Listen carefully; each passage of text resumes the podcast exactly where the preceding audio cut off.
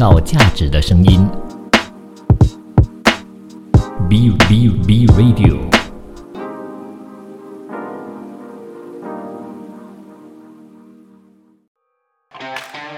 你有你的观点，他有他的角度，观点角度大不同。今天的观点角度大不同，让我们今天要给大家怎么样的一个思维上的冲击呢？那今天的主题又是什么呢？那我们今天的主题呢，就是取得成就之后呢，应该要乘胜追击，还是见好就收？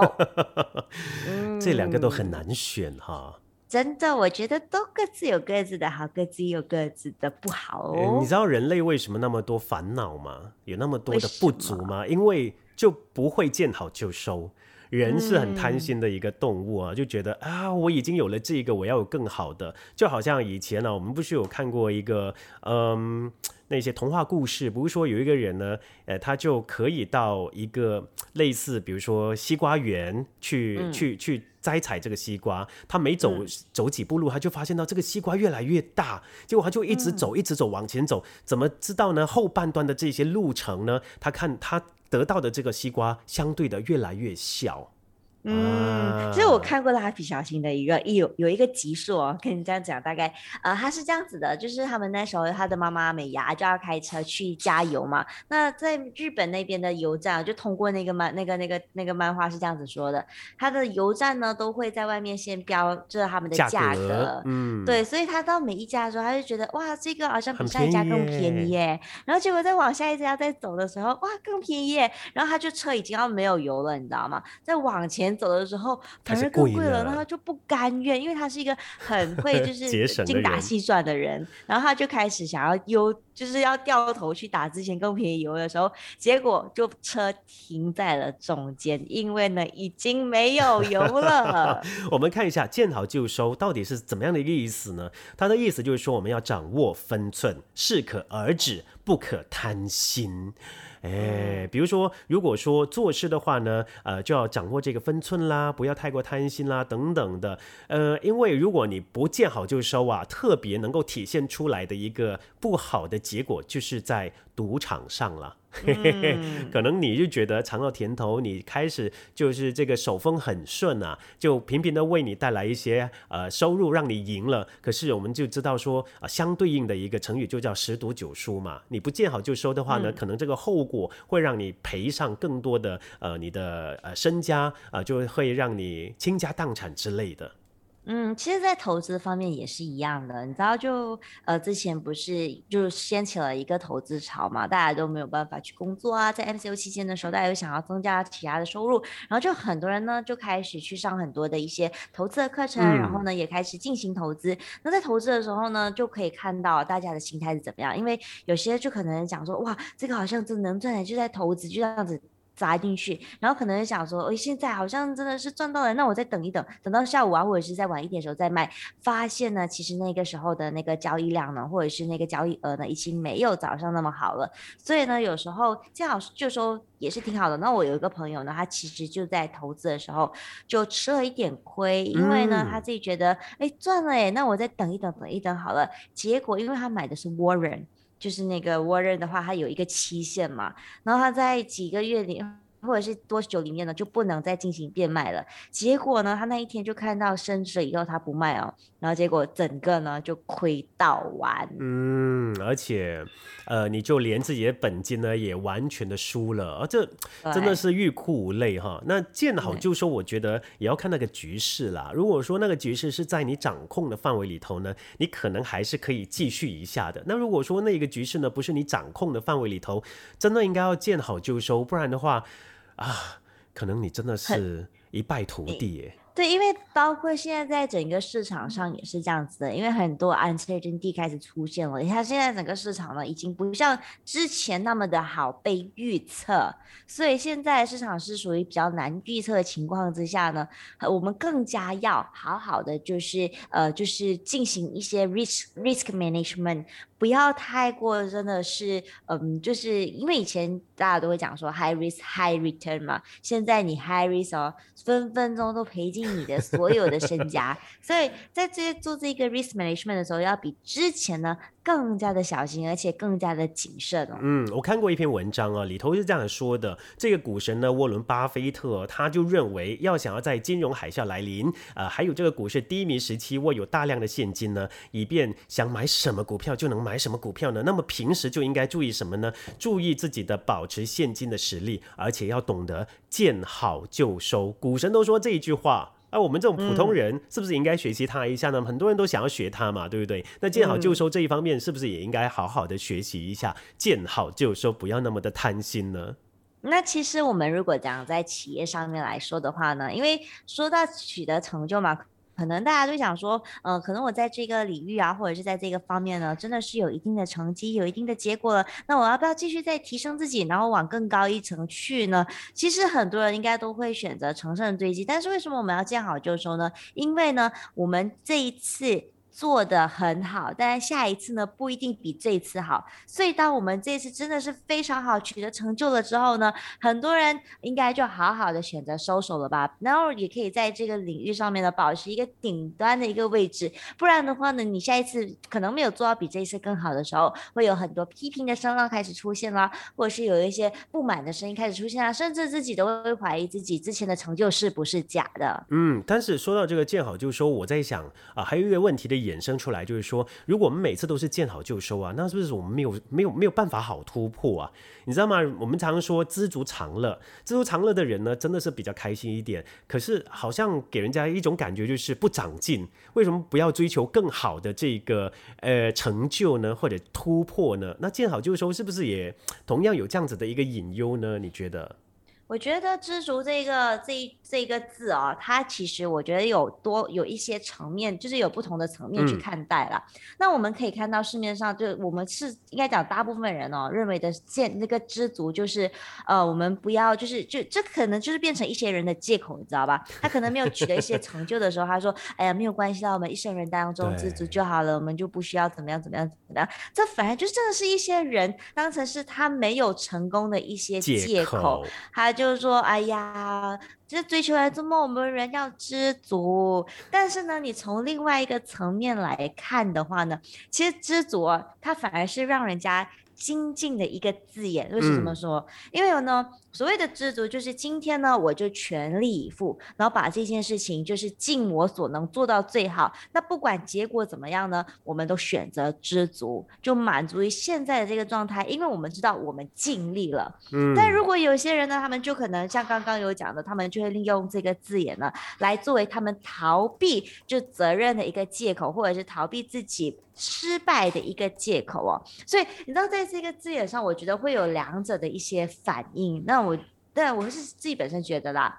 真正懂得知足的人，他在这个社会上更能取得成就，是因为呢，他不管怎么样的一个结果，他都拥抱于那个结果，他都接受那个结果，他甚至呢很满足于那个结果，然后在下一次的时候，他就根据今天的这个结果而看看有什么可以改进进步的，然后可以做得更好，那他就没有把这个知足变成一个消极面的一个字眼，因为我们说如果把它当成是借口的话，是挺消极的，但是如果我们把它当成是真的是满足于现在的所有的成就的话，那其实是一个很棒的一个字眼。我只能说呢，每个人对于满足的定义呢，真的是不一样了哈。有些人觉得哎，百分之五十已经是很满足，有些人要做到百分之两百才会觉得满足了。那取得成就之后呢，是不是应该满足，还是呃要见好就收嘛？这件事情，呃，这也是要看你的能力去到什么地方。不过刚刚我们都一直在提企业或者做生意，其实在我们的人际沟通方面，有些时候还是要见好就收。不要咄咄逼人哈，有没有？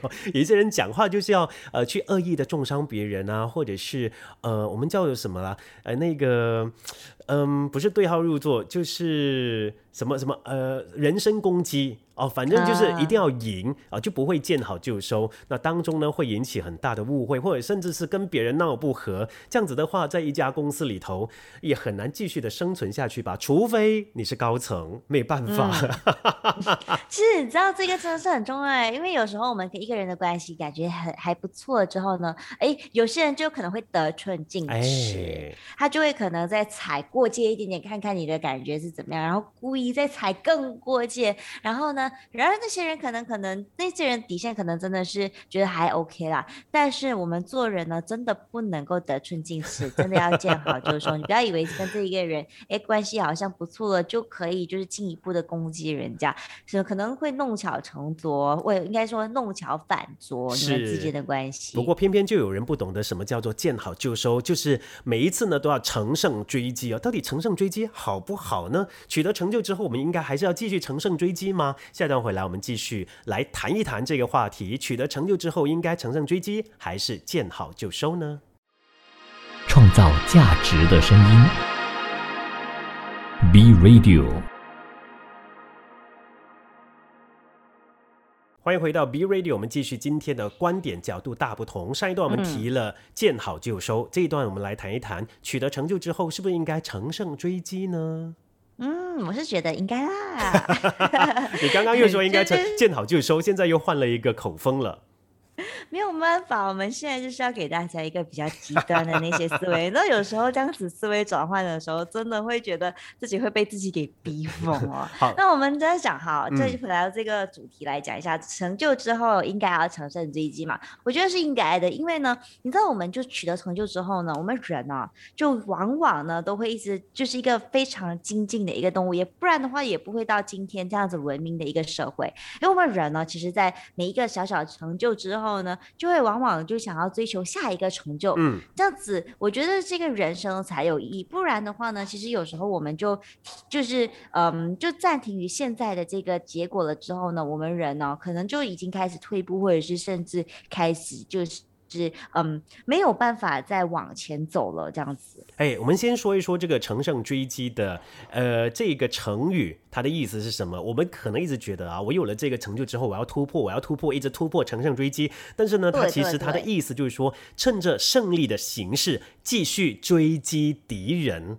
意思是说，你一直要打败敌人，你知道吗？不是说自己去追求那个突破而已。同一个时间，你要打败你的对手，听起来好像很残忍，但是这个商业世界呢，就是那么的残忍。今天不是你死就是我亡嘛，对不对？商业的世界呢，就是那么的，嗯，我们说实际跟那么的残酷的，呃，弱肉强食。如果你今天真的没有办法立足的话呢，你就会被淘汰。因此呢，有一些企业就是要乘胜追击，因为如果我能够把这些敌人都一一的杀退的话呢，那我就可以成为。一个领头羊，或者我可以巩固我的地位，只是说这样子的一个乘胜追击有必要吗？诶，如果站在角度的呃这个企业的角度，还是真的有必要的。不然的话，你怎么可以让你的企业扩大呢？或者是扩大你的战果呢？那取得成就之后，是不是应该乘胜追击呢？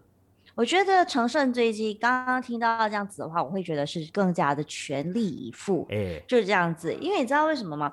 嗯，在我其实我之前有研究 samurai 的精神，你知道 samurai 他是非常尊重他的对手，他怎么尊重对手呢？就是全力以赴，就是对对手的最大的尊重。如果我们今天呢，就是可能就放水啊，好像我也是或者是没有全力以赴呢，其实真的是对对手的一个不尊重、侮辱。对，因为我们在在好像比如说我，因为我跟我朋友很喜欢玩那些桌游。如果我今天朋友呢，他真的讲他就是我赢了之后，他讲一句话，我他有讲一句话是让我非常生气的，就是说啊，其实我今天很累，没有真的是很好的，就是 状态不好，全力以赴，真的很想要打他。这我是全心全意在那个战场上面跟他就做一个。竞争这样子，结果他这样子讲话的时候，我会觉得我超级生气的。我觉得你这样子很不尊重我这个对手。但是也是说，你你的我的赢是一个侥幸吗？嗯。所以如果要让大家要让对手赢得光荣，要自己输，让自己输得更加的体面的话呢，那就真的全力以赴，那就。就是获得成就之后呢，乘胜追击，这样子呢，不只是对自己，可以说对于在市场上所有的竞争对手都是一个尊敬。嗯，乘胜追击呢，我比较呃联想到的就是选举，选举有很多政党嘛。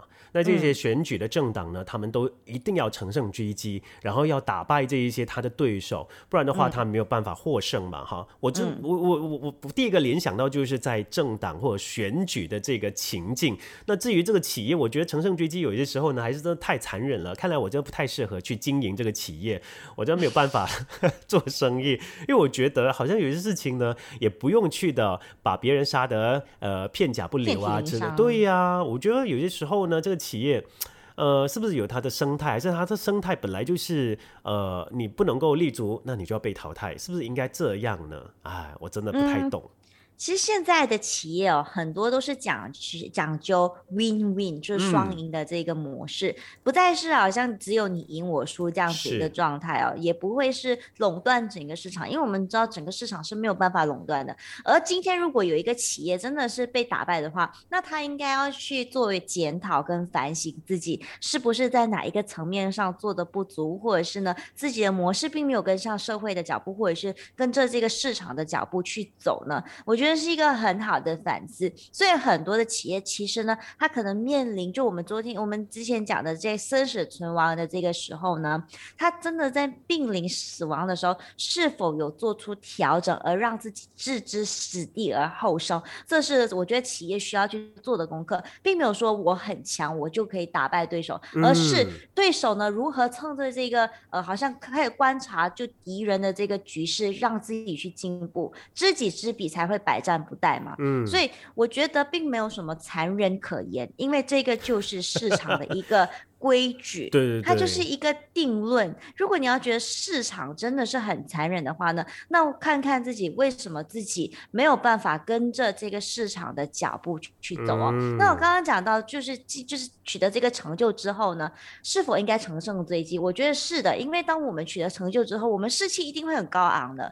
所以如果可以趁着这个士气高昂的时候，继续往前迈进，继续带领团队走向另外一个成功，继续带领团队走向另外另外一个。阶段跟领域的话呢，其实是比一般的时候来的更快的，因为大家都尝到那个胜利的滋味，所以当尝到胜利的滋味的时候，大家就哇，OK，我们这个团队我们继续往前冲，所以他的士气在高昂的时候，他的那个胜率呢，其实也会跟着翻倍的，相比起一般的时候，所以我会觉得更加应该要乘胜追击。你的这一番说法呢，让我想起运用在国家方面哈，乘胜追击，哎。我觉得这个要形容中国的话呢，也是非常贴切的哈。这个成语，因为中国呢，真的是在这十年里头乘胜追击，迅速的崛起，也打败了很多西方国家。以前啊，呃，可以说是马来西亚还是跑在中国的前头，现在我们已经被他远远的抛在后头了。那边的基础建设啦，那边的所有的这些嗯发展速度都非常的惊人，这就是乘胜追击带来的一个后果。当然，其他的国家还是把它视为敌人，但是。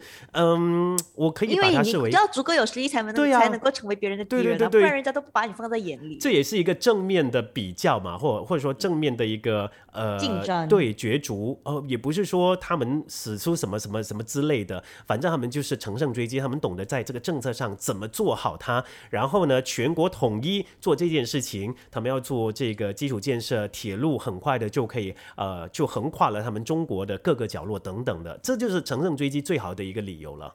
对啊，而且政府他们在这一方面的宣传其实也蛮强的。比如说，好像某某某拿到什么的一个金牌，他就哎，这就会让全国的人都知道这一件这一件事情。然后呢，中国在某一方面呢取得很大的成就啊，包括在疫情之后呢，很快就复苏啊，然后整个经济呢开始回升的时候，哎，其实也让整个在中国的人民哦，他们都会有一些就是荣誉感。其实我有一些中国的朋友，他们以前哦就是在马来西亚就是升学的时候嘛，那时候是十年前了吧，应该有。他们一开始的时候就汇率的时候是一比二嘛，就可能两块钱人民币才能够换一元马币。他就说，我相信不久以后中国的那个币值呢，一定会慢慢跟就是马来西亚。更甚至会比马来西亚更高。我在那边想，嗯，那个应该很多年以后的事情。现在看一下，对，现在看一下好像也不远，因为呢，他们现在的那个币值也越来越强大。对啊。所以相比之下，马来西亚的币值最近才看到好像稍微比较好一点点。因为我刚刚有讲到那个货币嘛，稍微好一点点，但是呢，还是有一点走弱的那个局势，所以。我觉得他这样子讲的话呢，中国在这一方面乘胜追击真的是做的相当好，包括在宣传方面，让全国人民爱戴中国方面，其实真的做到挺强的。那你看，中国都乘胜追击了，其他国家是不是要直起呃急起直追呢？也要乘胜追击，不然的话呢，哎，真的没办法跟中国抗衡了哈。我们之前的这个新闻也提到啊，在这个稀土方面呢，也没有办法抗衡，呃，甚至西方国家的这一些公司呢，也承认呃要抗。抗衡的话呢，还是需要很多年的时间。那到底这个企企业取得成就之后，应该乘胜追击，还是见好就收？我觉得很大的呃这个因素呢，还是取决于公司的这些规模，公司的子弹，它到底有多少的这个实力，能够做哪一件事情哦？也不要说一味的去乘胜追击，但是如果你没有做好这个完全的准备的话呢，可能反而自己会被击击败的啊。等我们看一下，就在艺人界的话呢，其实如果一个艺人他就因为一件作品而爆红的话，我觉得可以举一个很棒的例子，就是 Uncle Roger，嗯他其实是因为一个影片，就 BBC 的那个评论的影片而迅速爆红，他也没有因此松懈下来哦，他继续嗯在一那个作品上面做改进，甚至呢推出了很多的周边商品，所以我觉得他这个呢乘胜追击真的做得很好。好了，我们今天的讨论也到这里告一个段落。如果你错过我们的节目的话呢，可以到 Apple App Store 或者 Google Play Store 呢下载 B Radio 重听我们的节目。国际经济一二三，明天同样时间跟你再会，我是建川。我是 Happy，拜拜拜拜创造价值的声音。B Radio。